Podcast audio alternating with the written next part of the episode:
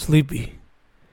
Feeling sleepy every day, especially at this work I hate where we repeat the same BS every day. I get it.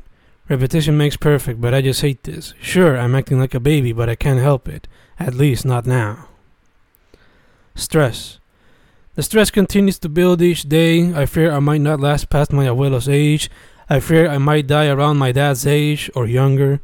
I beat the 27 Club, but will I live much longer? Sports. I should practice you a little more often, maybe pick up a few of you. Maybe then I'll lose weight faster and get into a healthier position. Speed. I write with speed, often misspelling and not paying much attention to it. Sure, I go back to it in the editing process, but sometimes it even feels good to have misspellings. There's a certain uniqueness to it. Summer. It's currently summer, but I don't really know if it is summer because I'm not enjoying the traditional summer months. Instead, I'm stuck working with only three week vacation on July, only to get back to the grind and eventually lose my mind again. Selfishness. I try to leave this trait behind and try to spend more time with ella. I try to make our thing grow and evolve in these weird times where we tackle a new step in the midst of a global pandemic. We want to do so much, we want to grow so much, but life just throws wrenches in our way. I just hope we can fatality them. Serendipity. A day or so of serendipity. I wonder if it'll last longer. I guess that's part of my problem. I don't cherish these moments as often as I should. Schadenfreude. Politics. A Schadenfreude type of business. All of them? Maybe not all of them. Most of them? Yeah, probably all of them. Space which I'd have the endless amount of space found in space. Maybe I can find that endless amount of space found in space in my mind. Maybe a little meditation is in order. A little practice wouldn't hurt. Just a little bit. Just a little bit. Saccharine. Some saccharine tunes can be pretty helpful in times of pain. Maybe those tunes will make you cry, but a little crying often helps. Sisyphean. Attaining perfection is a Sisyphean task, but one can strive for it. It'll be an eternal journey. At one point, you might even feel you've reached it, but there will always be critics. Most likely, it'll be yourself. Attaining perfection is a Sisyphean task, but not, don't let that stop you from pursuing it, and don't let it stop you from achieving whatever you set your mind to. Senate. Few enter to make some good. Corruption filters through, easily destroying, controlling, restraining any form of good progress. Square. A square does what your dad is. I hope I never turn into one.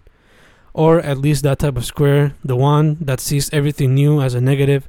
I hope I can continue to keep an open mind even when I don't understand certain things. Soul. The soul is poured into all of these words along with the blood, mind, and spirit.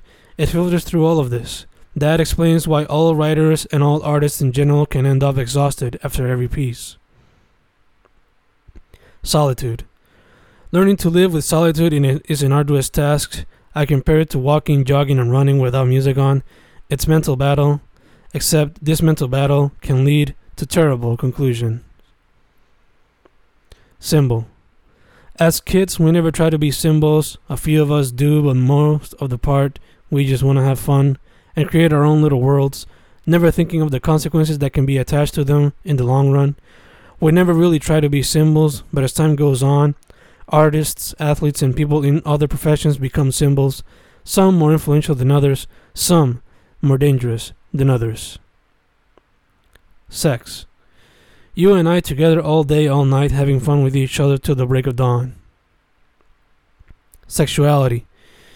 We should express our sexuality more often. We already do it. But why not have a little more fun? Wink, wink. Sensual.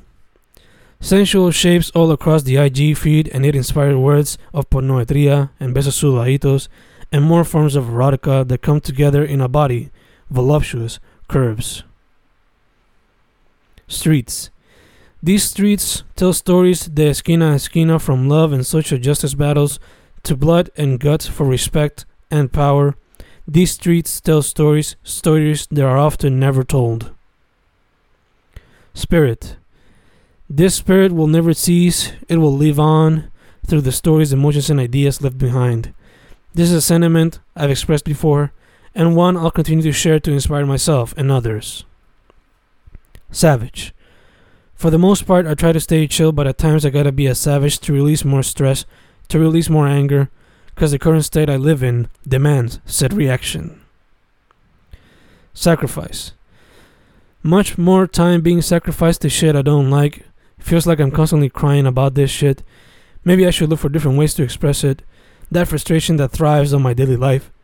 Maybe sacrifice poetry time for a little more collage or pintura time.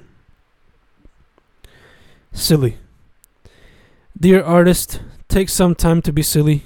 Sure, be serious with whatever project you're working on, but take some silly time. Take away whatever self imposed stress you have and just be silly. Sorrow. Sorrow fills the hearts of millions across a little island that continues to lose its women due to uncontrolled emotions, failure to communicate, horrible parental guidance, terrible education from home, disappointment from the government, and many more things that could be continuously argued and discussed. Supercalifragilisticexpialidocious. I don't think I'll ever see myself using this long word. It was a suggestion from a friend. Use it, play around with it. Maybe something good will come out of it. Maybe she was right. I'm writing this little poem right now. It ain't much, but it's a bit of a reflection on language and how fun it can be.